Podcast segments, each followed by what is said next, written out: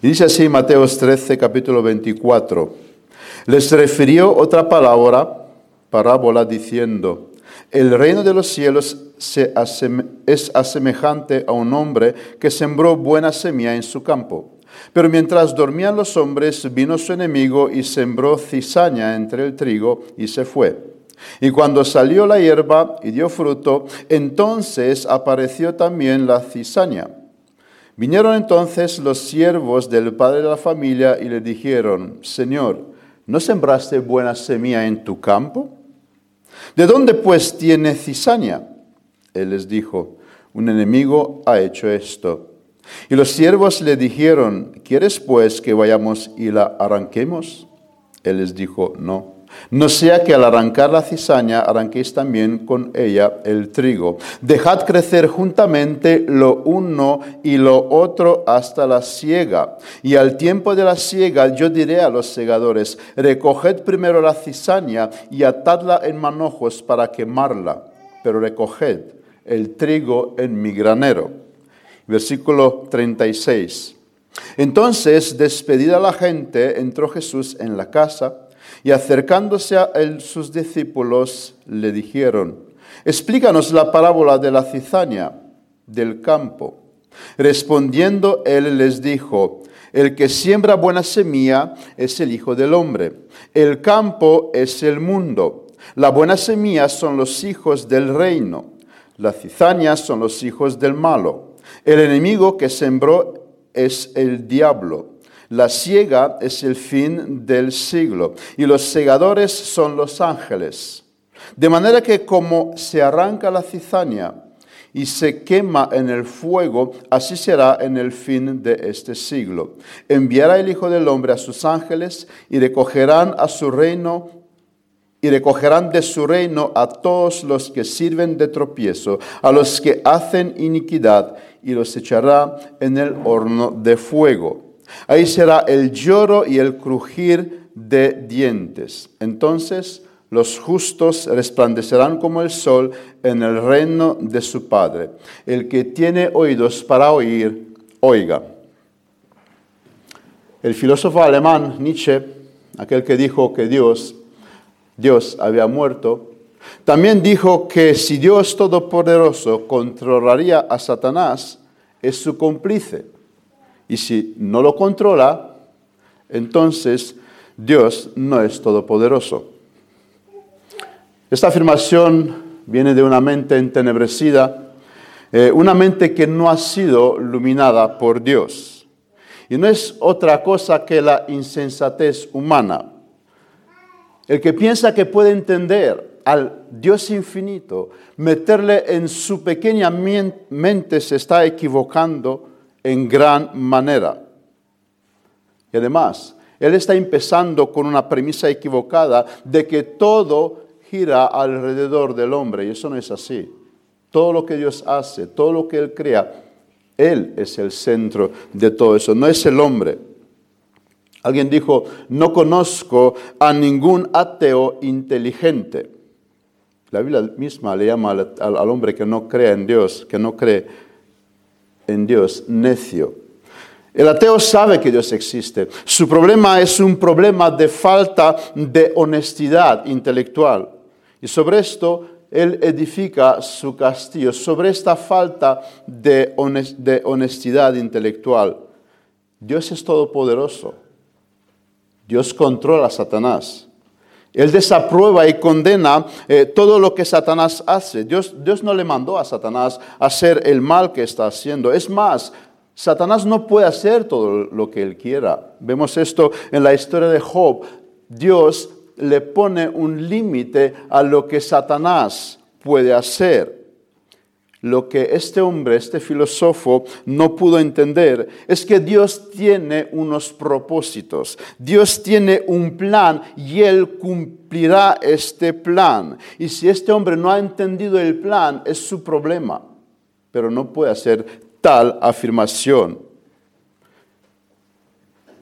Dios usará incluso la maldad, incluso el pecado del hombre para cumplir estos propósitos. La, primera pregunta del catecismo eh, dice, ¿cuál es el fin principal del hombre? Y este hombre filósofo hubiera respondido, eh, el bien del hombre, pero eso no es así. El, el fin principal del hombre es la gloria de Dios y que el hombre glorifique a Dios, que el hombre goce de Dios. Así que la parábola que nos ocupa hoy, espero que nos ayude a observar cómo trabaja Dios, cuál es la forma de trabajar de Dios.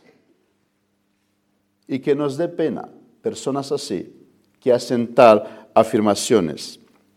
Tanto la parábola del sembrador, que vimos la vez pasada, que también está al principio de este capítulo, como la parábola del trigo y la cizaña, tienen una peculiaridad de pertenecer a la categoría de las pocas palabras a las cuales Jesús nos da el significado.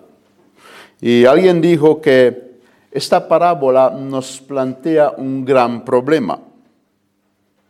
Por esto es una de las parábolas más mal interpretada, porque tiene un problema. ¿Y cuál es este gran problema? El gran problema es que no plantea ningún problema. Jesús nos explica qué significa este esta parábola. Su enseñanza parece muy obvia, que los hijos de Dios vivirán juntos con los que con los que no son hijos de Dios en este mundo. El mal estará al lado del bien hasta en un punto. Es lo que nos enseña esta parábola. Y aquí me viene en la mente los samis, estas comunidades religiosas que se separaron del mundo, que tienen un estilo de vida peculiar. Y a la primera vista, eh, parece un poco digno de admiración. Y no digo que no tendrán buenas cosas, pero la parábola nos enseña que los hijos del bien vivirán con los hijos del mal por un tiempo en el reino de los cielos. Tenemos que ser luz ahí donde Dios nos ha puesto. Tenemos que alumbrar a este mundo. Tú y yo tenemos que predicarle el Evangelio a nuestros compañeros de trabajo, si no nosotros, ¿quién? Así que una de las malas interpretaciones que eh, estas personas han tomado de las escrituras es separarse de este mundo. Decía que esta parábola ha sido mal interpretada y una de las malas interpretaciones que se le ha dado es que, afirman ellos, esta parábola nos está diciendo que en la iglesia hay trigo y hay cizaña. Dentro de la iglesia, nos están diciendo, diciendo estas personas, hay dos tipos de personas, pero Jesús no dice que en la iglesia hay dos tipos de personas. El campo es el mundo, nos explicó Jesús no la iglesia. Es más, esta parábola eh, le sigue a la parábola del sembrador que vimos la vez pasada. ¿Y que vimos la vez pasada? Que había tres tipos de terreno en el cual cayó el Evangelio, pero no dieron frutos. Podemos decir que en la iglesia hay cuatro tipos de terrenos en el cual fue sembrado el Evangelio pero esta parábola no habla de lo que hay en la iglesia. Esta parábola nos habla de lo que hay en el mundo. Otra aplicación mala que se dio a esta parábola fue que no debemos sacar fuera de la iglesia a los malos. No debemos juzgar.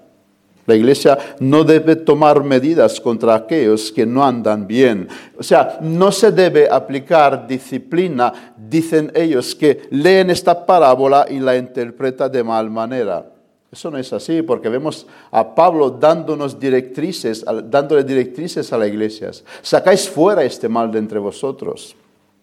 ¿Qué nos enseña entonces esta parábola?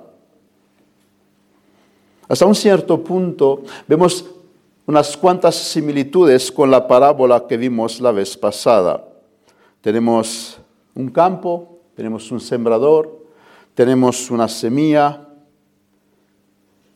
una producción y un maligno. Pero sin embargo hay diferencias. En primer caso, el maligno arrebata la semilla. En el segundo caso, el maligno siembra su semilla. En el primer caso, el énfasis lo tenemos en los tipos de terrenos. En el segundo caso, el énfasis lo tenemos en el maligno. En el primer caso, Jesús nos está transmitiendo un misterio. En el segundo caso, se nos habla de otro misterio. Es decir, el mensaje de estas dos parábolas no es el mismo. Jesús no trata el mismo problema, no trata el mismo aspecto. Decíamos la vez pasada que las parábolas, por un lado, ocultan la verdad para algunos y revela la verdad para otros. Solo a los discípulos de Jesús se le explicó qué significa esta parábola. Versículo 10, 11 de Mateo 13. Entonces, acercándose a los discípulos, le dijeron, ¿por qué le hablas por parábolas? Él respondiendo les dijo, porque a vosotros os es dado saber los misterios del reino de los cielos, mas ellos no, mas a ellos no les dado. Y Jesús les explica el significado de la parábola del sembrador. Jesús nos habla aquí de unos misterios, unos misterios que le es dado a conocer a sus discípulos. Un misterio es, algo que eh, permanece oculto, eh, no, no es conocido, no puede ser explicado, pero Jesús nos revela este misterio. Él viene y nos explica este misterio. Jesús nos explica a través de esta palabra cosas que no podríamos haber entendido por nosotros mismos. Y esto le es dado solo a los discípulos de Cristo y a nadie más. Solo los cristianos llegan a entender, llegan a ver cuál es el propósito de esta vida. Que los filósofos buscan y buscan. ¿Por qué estamos aquí? ¿Qué hacemos? ¿Qué, es la vida? Solo los cristianos. Mientras los sabios, según el mundo, se esfuerzan a entender, a entender qué es la vida, los discípulos de Cristo encuentran esta respuesta mientras otros buscan el dinero, la fama en este mundo, pensando que eso es la meta de la vida, los cristianos, los discípulos de Cristo han encontrado este tesoro de gran valor que es Cristo, que es la vida eterna, que es el perdón de los pecados. Así que hoy vamos a detenernos sobre tres aspectos. Veremos a continuación tres puntos. En primer lugar, me detendré a hablar sobre un misterio un misterio que Jesús nos revela en esta parábola. En segundo lugar, veamos una obra maligna para terminar viendo un propósito. Un misterio, una obra maligna, un propósito. Vamos a ver entonces, en primer lugar, un misterio. La Biblia es la historia de redención que Dios lleva a cabo y que tiene el final cuando Cristo viene por los suyos para llevarlos en gloria. Si somos cristianos, si estamos dentro de este reino de Cristo que Él estableció, seremos llevados en gloria con Él. Pero Jesús nos dice que el final todavía no ha sido celebrado. Hemos entrado a ser parte de este reino de Cristo Estamos en el ya, pero todavía no como lo definieron los teólogos. Estamos, tenemos la vida eterna, pero todavía no disfrutamos de todo lo que implica la vida eterna. Nosotros, que nos tocó a vivir 20 siglos eh, después de que Jesús estuvo en la tierra, tenemos este mayor entendimiento que tenían en aquel momento los discípulos nosotros conocemos, podríamos decir más que conocían los discípulos. Vamos a, vamos a hacer un ejercicio y olvidemos por un momento de lo que sabemos y vamos a ponernos por un momento en lugar de esos discípulos. Vamos por un momento en Mateos 3. Aquí tenemos a Juan el Bautista el que predicó el arrepentimiento y anunciaba la venida del Mesías. Mateo 3, capítulo, eh, versículo 1, eh, leemos, en aquellos días vino Juan el Bautista predicando en el desierto de Judea, diciendo, arrepentíos porque el reino de los cielos se ha acercado. Este fue el mensaje del profeta Juan el Bautista. El reino de los cielos se ha acercado. Y también sigue diciendo en versículo 10, y ya también el hacha está puesta a la raíz de los árboles. Por tanto, todo árbol que no da buen fruto es cortado y echado en el fuego. Yo a la verdad os bautizo en agua para arrepentimiento, pero el que viene tras mí, cuya calzado yo no soy digno de llevar, es más poderoso que yo. Os bautizará en el Espíritu Santo y fuego. Su aventador está en su mano y limpiará su era y recogerá su trigo trigo en el granero y quemará la paja en el fuego que nunca se apagará. ¿Qué vemos aquí? Parece que eh, Juan el Bautista eh, nos da la misma parábola que, hoy estudiamos. Juan el Bautista está anunciado, anunciando la venida de Mesías. Y nos, nos anuncia que Mesías, cuando él, cuando él va a venir en su reino, dice, todo árbol que no da buen fruto será cortado y echado al fuego. Fuego. Él recogerá el trigo y quemará la paja, una imagen parecida que tenemos en nuestra parábola.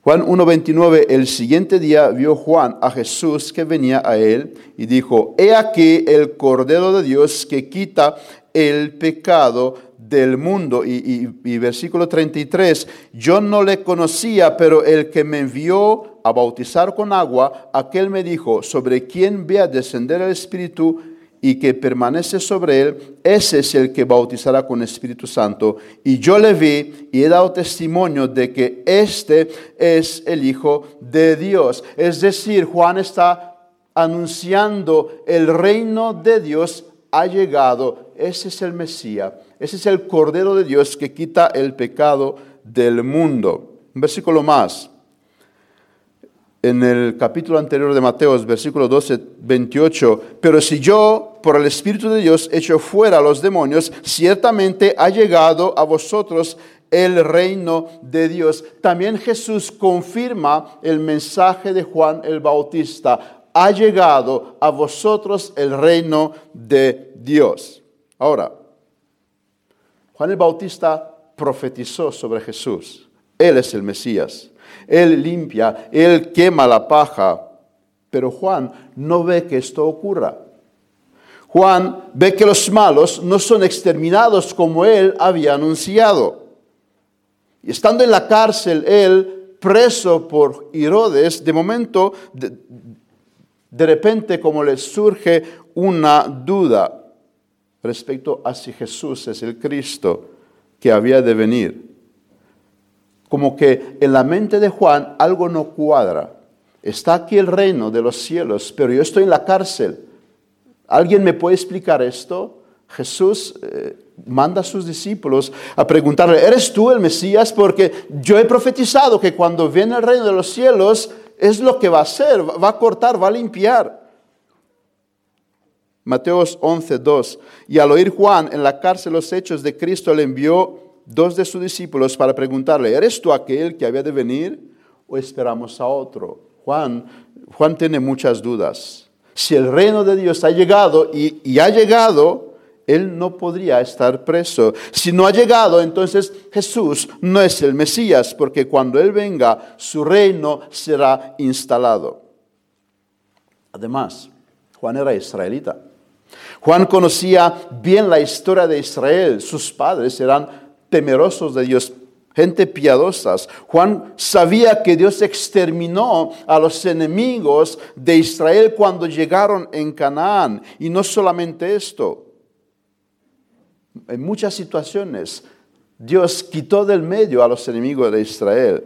En cambio, cuando ve que el reino de los cielos ha llegado y los malos siguen con vida, surge dudas en la mente de Juan. Juan necesita una explicación, y no solo él, los discípulos, porque no olvidemos parte de los discípulos de Cristo eran discípulos de Juan por un tiempo. Ellos habían escuchado este mensaje de Juan. Y la explicación que Jesús nos da en esta parábola es que el reino de Cristo se va a instalar en dos etapas. La primera etapa es la etapa de la siembra y la segunda la etapa de la cosecha. Y Juan necesita recibir esta explicación porque Juan no había entendido eso. Por eso decía, nosotros tenemos más conocimiento que los discípulos en aquel tiempo. El reino de los cielos sí que se había instalado, pero está, pero está en la primera fase está dentro de los corazones de los hombres. Los demás no lo pueden ver, pero sí los que están dentro pueden ver que Jesús es el Cristo. Jesús es el Cordero de Dios que quita el pecado del mundo. El mundo no lo va a entender. El mundo se va a burlar de ellos. El mundo no ve este reino de los cielos porque está dentro de los corazones de los creyentes. Y si alguien que no pertenece a este reino no sabe de lo que... Si alguien que no pertenece a este reino no sabe de qué estoy hablando, no sabe qué significa entrar en el reino de los cielos. Y es mucho más que abrazar el cristianismo. Pablo lo explica de esta manera en Efesios 2.6. Y juntamente con él nos resucitó y asimismo nos hizo sentar en los lugares celestiales con Cristo Jesús. ¿Sabes de qué estoy hablando? ¿Sabes qué significa esto? Sentarte en los lugares celestiales con Jesús. ¿Puedes ver en ti esta resurrección de entre los muertos? Como, expresa aquí Pablo, notas que tú no perteneces al mundo, que tu ciudadanía está más allá. Juan hubo parte de experiencias extraordinarias. La Biblia le llama el más grande nacido de mujer. Y con todo eso tienen sus momentos de dudas. Los grandes también tienen sus debilidades. Y en la situación de Juan tenemos que reconocer que hemos pasado todos. Es decir, no habíamos entendido a Dios. Y nos entró dudas porque no podíamos ver lo que Dios está haciendo. Se nos levantó preguntas, se nos levantó sospechas. Sería bien en estas situaciones ir al Señor con humildad y decirle, Señor, aquí no te entiendo pero no pasa nada. Esperaré con paciencia. Sé que esto es así. Sé que me toparé con situaciones que no las entiendo. Pero sabes qué? Lo aceptaré con humildad. No voy a negar todo lo que tú me has dado hasta ahora. No entendemos muchas cosas que pasan a nuestro alrededor. Podemos ver la vida de Pablo, eh, el, el culto anterior. Puede que Pablo no había entendido al principio muchas cosas. ¿Cómo que yo, el apóstol, tengo que ser encarcelado? Pero vemos los frutos de todas estas situaciones más adelante. En segundo lugar, una obra maligna. Esta parábola nos da una respuesta del por qué hay mal en el mundo. Dios tiene un enemigo. Dios tiene un enemigo. Ahora, este no es un enemigo que le puede dar jaque a Dios. Él es una criatura. Satanás es una criatura. Dios puede hacer lo que le plazca con él cuando él quiere. Este enemigo nunca tomará por sorpresa a Dios. No es como nuestros enemigos que puede que puedan con nosotros. Su creación, su permiso para caer, en el, el estado que está su permiso para obrar todo lo que obró hace parte del plan de Dios, porque Dios tiene un propósito en todo lo que Él hace. Y esto, como decía al principio, no es el bien del hombre. Y esto los ateos no van a entender. Escribe Pablo en Romanos 9:22, ¿Y qué si Dios, queriendo mostrar su ira y hacer notorio su poder, soportó con mucha paciencia los vasos de ira preparados para destrucción? Es un, mensaje muy fuerte. O sea, hay, hay vasos de iras que Dios soportó que fueron preparados para destrucción. Y no voy a entrar en explicarlo, solamente cito este versículo. Jesús advierte que en la primera etapa del reino, el maligno, al maligno le es permitido actuar. Y él tiene un plan, y ese plan es estorbar la obra de Dios, lo que también hizo en, en Edén, cuando vino a, a estorbar lo que Dios había creado. Dice Apocalipsis 12, versículo 12, hay de los moradores de la tierra y del mar, porque el diablo ha descendido a vosotros con gran ira, sabiendo que tiene poco tiempo. Satanás sabe que no puede con Dios, eso lo tiene muy claro. Y entonces, como no puede con Dios, eh, va contra sus hijos. Y también sabe una, una cosa, Satanás es un buen teólogo, sabe que no le podrá arrebatar la salvación. Pero lo que busca es, dañar a los hijos de Dios. Eh, lo que él hace es que sean menos fructuosos, que eh, frenan su crecimiento eh, espiritual. ¿Y cuál es este plan? ¿Cuál es este plan de Satanás? Él no puede tener el trabajo del hombre de la familia. Él no puede impedir el desarrollo de la buena semilla que el padre de familia plantó. Él no puede arrancar el trigo cuando éste ha salido porque Dios le puso unos límites. Lo que sí puede hacer es entorpecer. Él no podrá parar el fin, pero sí estorbar el proceso. Él podrá estorbar el avance del Evangelio y a esto se dedica.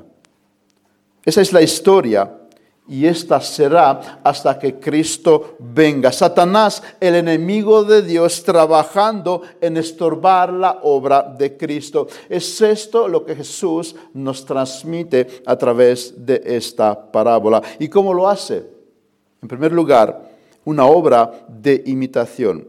Él también sembra su semilla. Imita la obra que Dios está haciendo con los suyos. La cizaña, por un tiempo, es una planta que se parece mucho al trigo.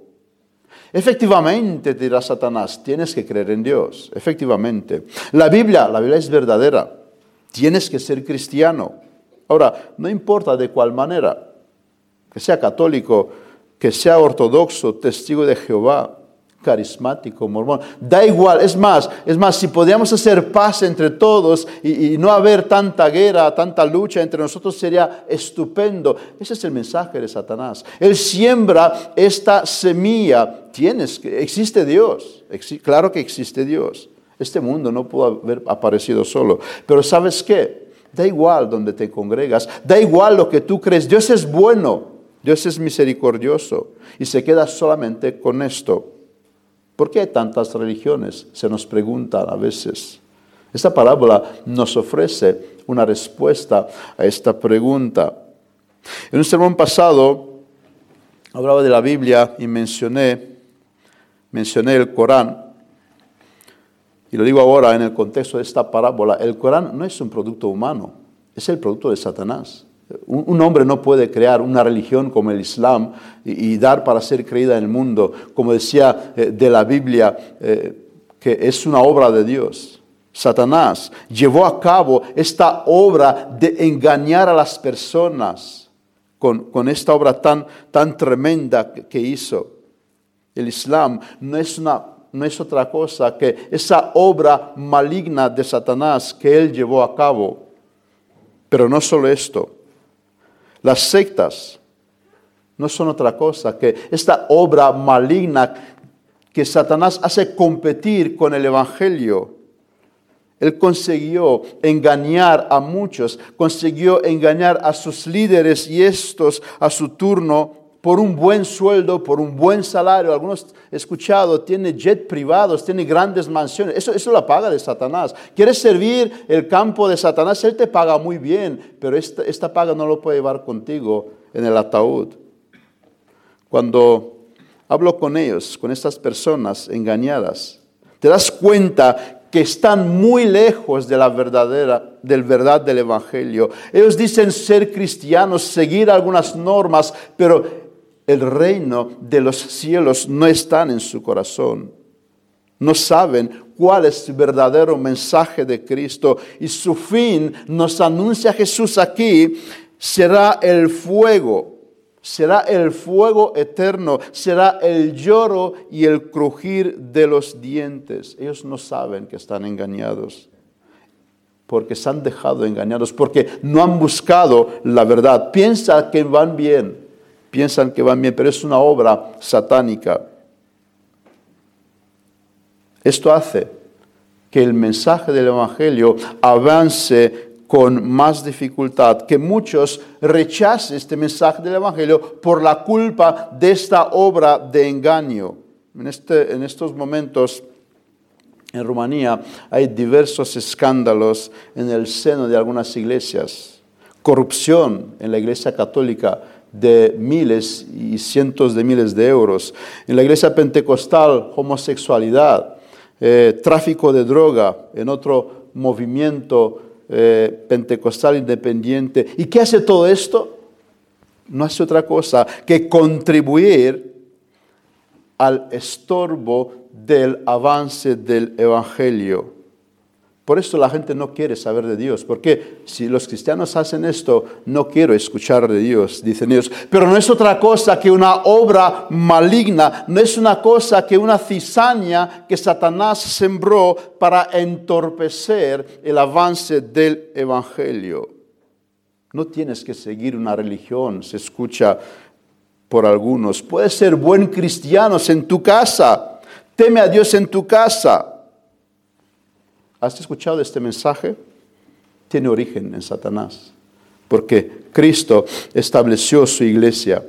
En segundo lugar, la obra de Satanás es una obra que tiene un engaño sutil, muy sutil. Nos dice la parábola que nadie ha visto cuando el maligno sembró esta semilla. Fue un trabajo de noche para no ser visto, un trabajo que al principio nadie lo notó.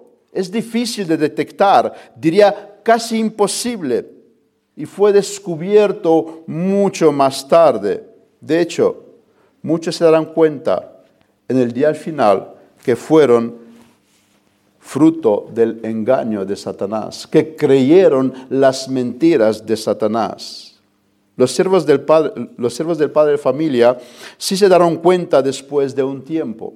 Observaron que algo no va bien en el campo de Dios. Y esto también eh, puede, pasa, pasa hoy en día, eh, donde hay buenos hombres de Dios que se dan cuenta de, de, esta obra maligna y la denuncia. Bien haremos escuchar a aquellos que pueden observar eh, este engaño sutil que Satanás está llevando a cabo. Y hermano, hermana, uno de estos, una de estas personas es nuestro pastor. Bien haremos escuchar las denuncias que él está haciendo. Él puede observar estas, estas engañosas obras de Satanás. Y no solamente él, hay muchas personas, muchos buenos hombres hoy en día que observan la malicia con el cual trabaja Satanás.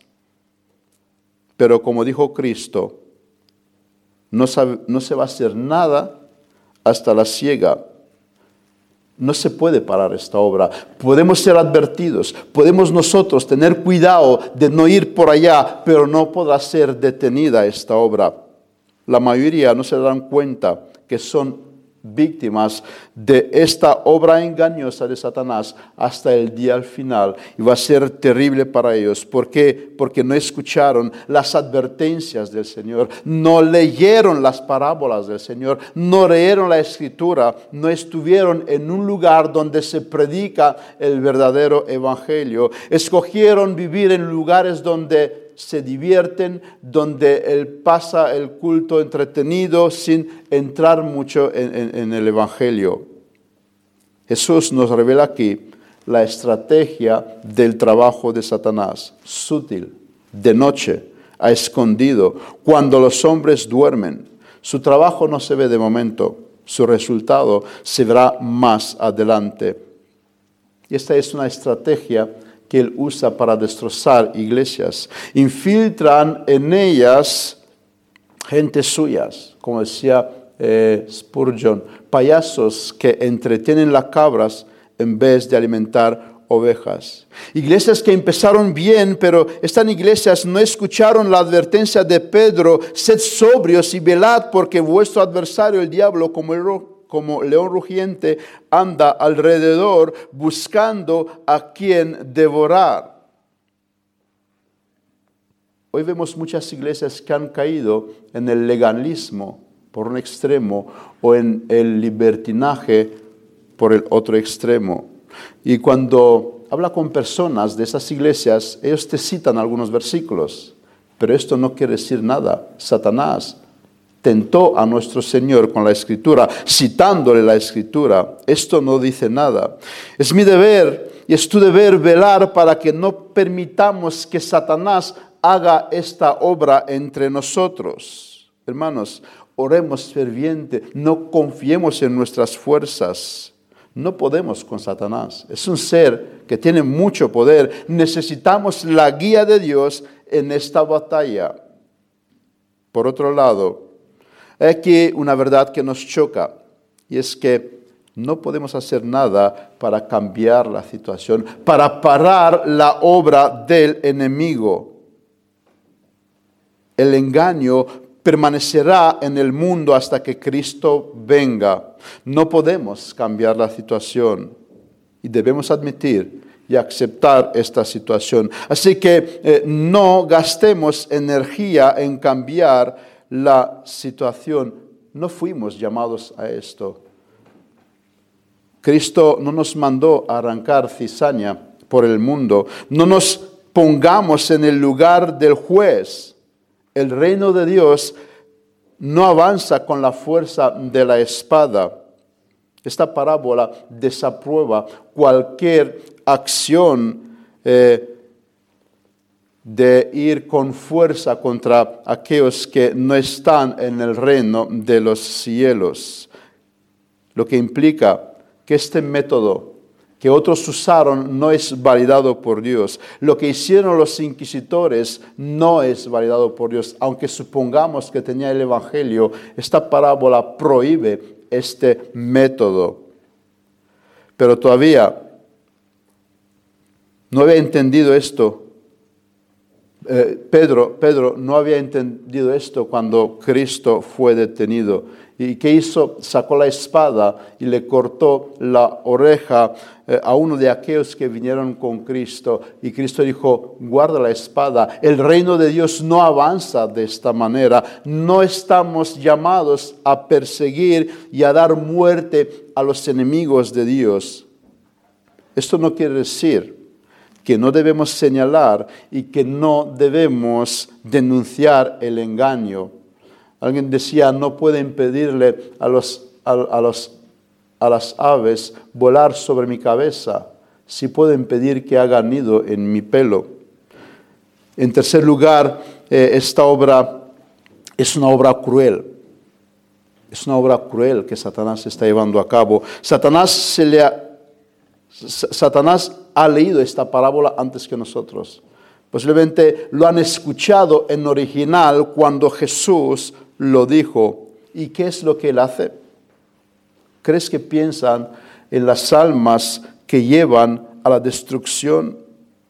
¿Crees que Satanás tiene compasión por las almas? Te digo que no.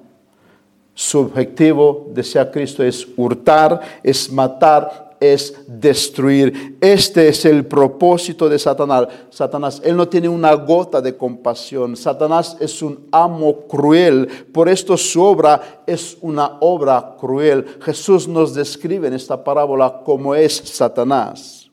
Algunos hombres se acercaron a esta maldad durante la historia, pero nadie se acercó a ser como Satanás, porque Dios también una de sus obras es restringir el mal en el hombre. Pero si esto no ocurriría, seríamos como Satanás. Porque nosotros somos seres caídos. Somos seres caídos. Eh, la gente pregunta, ¿cómo alguien puede ser tan cruel como Hitler, como Stalin, como Kim Jong-un? La pregunta mejor formulada es, ¿cómo nosotros no somos como ellos? ¿Por qué Dios ha restringido este mal en nosotros? Porque somos seres caídos y gracias a Dios que Él restringe el mal. Pero Satanás nos muestra lo que es capaz de hacer aquel que no está restringido por Dios. Lo que es capaz de hacer lo malo cuando Dios no lo, restringe. No lo, restringe. Es cruel lo que Satanás está haciendo. Esta crueldad está en todos nosotros, pero gracias a Dios que Él la restringió. Dios a veces retira su mano y permite a algunos hacer que nosotros no estaríamos capaces, pero no porque nosotros somos así, sino porque Dios interviene y no nos permite hacer todo lo malo de lo que somos capaces de hacer. Se dice que la oscuridad no existe, sino la falta de luz. De la misma manera, eh, el mal es la ausencia del bien. Ahí donde no hay Dios es el mal. El hombre ha visto lo que pasa cuando Dios se retira por completo. En tercer lugar, y en último lugar, veamos en esta parábola un propósito. Jesús eh, nos habla de aquí que hay un propósito por el cual Dios permite que Satanás actúe. En mi adolescencia recuerdo mis padres me llevaban al campo, ellos cultivaban maíz y cuando la planta empezaba a salir, tenemos que ir con una azada y cortar las hierbas, porque estas eh, le quitaba el agua al maíz. Y esto lo hacíamos dos veces eh, en la temporada. Ahora la, tecnología ha avanzado, ya no se hace de esta manera, pero en el caso del trigo esto no se hace así. Antiguamente el agricultor tenía que ir por el campo y arrancaba las, las hierbas, pero cuando él arrancaba estas hierbas también arrancaba parte del trigo. Ahora también eh, la tecnología avanzada se está dándole herbicido que matan a estas malas hierbas. Bueno, pues ¿qué ocurre en el campo de Dios? ¿Qué ocurre en el campo de Cristo? ¿Qué ocurre ahí donde es sembrado el Evangelio de Cristo? Todo agricultor sabe que hay que exterminar esta mala hierba. Pero parece que en el campo de Dios las cosas son hechas de otra manera. Él no guarda este patrón. Ni se corta, ni se arranca, ni es herbicidado el campo. No se busca la exterminación de los malos.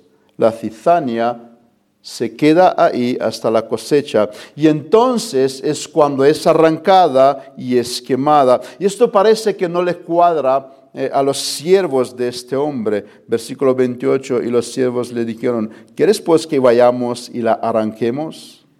Lo normal para ellos eh, era hacer esto.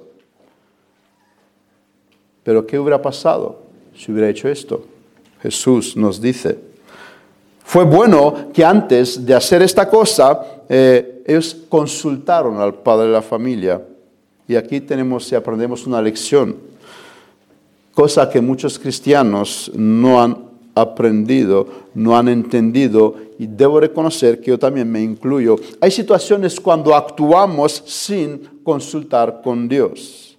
Actuamos como bien eh, creemos nosotros que debemos hacerlo y las consecuencias pueden ser desastrosas. Actuamos por impulso sin pensar, sin observar lo que puede pasar en el futuro. Estamos en la época de las redes. Es un lugar donde como que nos sentimos con mucha fuerza, mucho poder, tenemos un coraje que si teníamos la persona delante a la que escribimos, eh, no teníamos esta fuerza. No sé, algo raro que, pasa con las redes. Y, y, vemos algo que no estamos de acuerdo y empezamos a arrancar cizaña por ahí y por allá. ¿Y cuál es el resultado? Que también destrozamos lo bueno. Deberíamos tener más cuidado y pensar antes de actuar y me incluyo. Me incluyo y, reconozco que he pecado eh, de esta manera. Eh, a tratar de arrancar cizaña eh, por donde yo veía cizaña y eso no es bueno.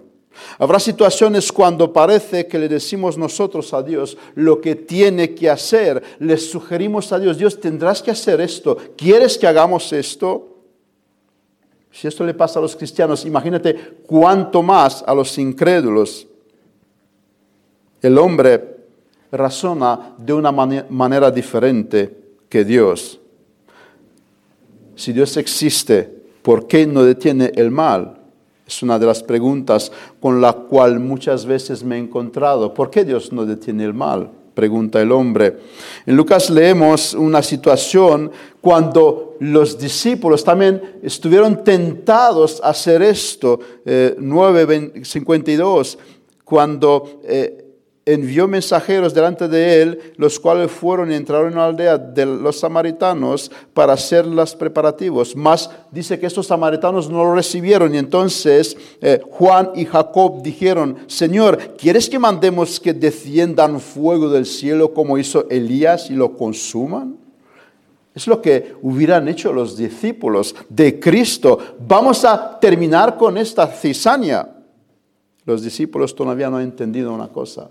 No habían entendido que el Hijo del Hombre no ha venido para perder, las almas, sino que el Hijo del Hombre ha venido para salvar. Juan Bautista, tienes que entender una cosa, en el tiempo de la ciega es el tiempo de la salvación.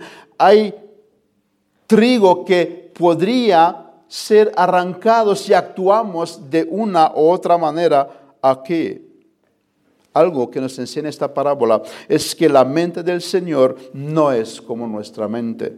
La primera etapa del reino es para salvar, para salvar almas, no es para perder almas. ¿Qué hubiera pasado si Pablo hubiera sido arrancado de este mundo antes de ser convertido? Seguramente los cristianos se hubieran alegrado, se hubiera acabado la persecución que tenían por ahí. Pero Dios tenía en su mente otro plan. ¿Y qué plan? ¿Qué plan? ¿Cuántos fueron convertidos por la predicación de Pablo? ¿Y cuánto nos beneficiamos nosotros hoy en día por el Evangelio que Pablo nos predicó a través de las Escrituras? ¿Cuántos hoy no son convertidos leyendo estos escritos que Dios le dio a Pablo? Dios tenía otro plan. Bien haremos en observar el panorama de la salvación, no el momento. Nos hubiera gustado que las cosas sean de otra manera, pero no es el plan de Dios. Jesús nos invita hoy a mirar el futuro no el presente, porque el reino de los cielos no se limita al presente, sino que avanza hacia la segunda etapa. El presente puede que no nos gusta, si nosotros fuéramos Dios, puede que hubiéramos hecho las cosas de otra manera. Hubiéramos quitado el sueldo a los políticos que vayan a trabajar en, en, lo privado. Puede que quitaríamos el dinero a la iglesia católica que se lo paga de su bolsillo, que no tengo que pagar yo su religión, ¿no? O, poníamos a, a de presidente. Podríamos hacer muchas otras cosas, pero, pero Jesús nos enseña, es el tiempo de siembra, es tiempo de salvar, no es tiempo de quemar paja, no es tiempo de arrancar cizaña porque podríamos arrancar trigo y otras muchas cosas, pero Dios no lo hace. ¿Por qué? En primer lugar, nos dice Mateo, no sea que arrancar la cizaña, arranquéis también con ella el trigo, porque sus propósitos no están en los presentes, sino en el futuro. Si actuamos de una manera, podríamos hacer mucho daño para en el futuro. Intervenir ahora, les dice el padre de familia a los siervos, causará que parte del trigo sea arrancado. Parte del trigo sea arrancado. Miles se convirtieron en tiempos de guerra, en tiempos de hambre, en tiempos de crisis, en lugares como en la cárcel, porque lo que importa no es la comodidad del hombre, lo que importa es la salvación de las almas de los hombres. Y Jesús vino a traer salvación para los hombres. Así que no importa por lo que pasamos, lo que importa es tener el alma en el reino de los cielos. Hermanos, no perdamos de vista este aspecto. Habrá situaciones cuando seríamos tentados a accionar como Juan y como Jacobo. No debemos dejarnos guiados por tal espíritu. No es un buen espíritu. Jesús los reprende. No es el espíritu que Cristo quiere que tengamos, sino lo que dice Pablo en Timoteos 2.25, con mansedumbre corregir a los que se oponen, por si quizás Dios le conceda que se arrepienta. Mira tu vida, mira tu vida, miremos nuestra vida. Hubo un tiempo cuando éramos cisania y no trigo. ¿Te hubiera gustado ser arrancado? ¿Te hubiera gustado que Dios te extermine, ya que producías posiblemente un estorbo para los cristianos? Yo sé que no tenemos la paciencia del Señor ni la longanimidad que Él tiene, pero esforcémonos, hermanos. Yo sé que nos molesta la situación de tener que soportar esta cizaña que está a nuestro lado, pero no perdamos de vista el fin. Nuestros, nosotros un tiempo fuimos estas cizañas, otros nos soportaron a nosotros. Habíamos provocado molestia a muchos cristianos a nuestro alrededor en segundo lugar, todavía no ha llegado el día del juicio. Cristo anuncia en esta parábola que habrá un día de la cosecha, cuando la cizaña será recogida y quemada. Nuestro Dios es un Dios de justicia. Claro que va a ser justicia. Claro que Dios va a detener el mal, lo que tanto desean los ateos. Pero lo que nuestros amigos no entienden es que Dios es paciente. Dios es paciente, más que cualquier ser humano. Y que también Él decide cuándo, va a ser esta justicia, porque por eso es Dios, para que haga las cosas como Él quiere, no como el hombre le demanda. Es entonces cuando los malos recibirán su merecida paga. Es entonces cuando el infierno eterno será desatado para todos aquellos que no recibieron a Cristo, que no recibieron el Evangelio. Pero hasta entonces todavía hay tiempo para ellos de refugiarse en Cristo y que Cristo sea el que recibe el pago por sus iniquidades. En conclusión, Jesús nos prepara a través de esta parábola para la vida. Nos advierte sobre el hecho de que en el mundo tendréis aflicciones, pero confiad, yo he vencido el mundo. A pesar de ver tantas obras a nuestro alrededor, no olvidemos una cosa. Jesús ha vencido. Jesús reina, no reinará, Jesús reina ahora. Él está sentado ahora en el treno y esto nos debe dar confianza, hermanos. A Satanás le queda poco, poco. A pesar de que a nuestro alrededor hay mucha maldad, no debemos poner nuestra mirada en ella. Acerquémonos pues confiadamente al trono de la gracia para alcanzar misericordia y hallar gracia para el oportuno socorro. Yo sé que nos afecta la presencia de la cizaña. Tanto falso evangelio, ¿no? Tanta ideología sectaria, eh, tanto ateísmo, tanto islam, tanto pecado a nuestro alrededor, parece que eh, no va a parar y, no sé dónde va, va, a parar. Yo sé que a veces nos entra una gana de exterminar todo esto. Y dice el salmista, ¿quién habitará en tu tabernáculo? Pregunta, aquel cuyos ojos el vil es menospreciado. Claro que nos enfada, claro que no queremos tanta maldad, pero debemos enfocarnos en el hecho de que el bien también está presente. Dios hoy sigue sembrando trigo. No gastemos nuestra energía en tratar de arrancar esta cizaña, sino en sembrar trigo. Creo que Calvino no había estudiado bien a fondo esta parábola.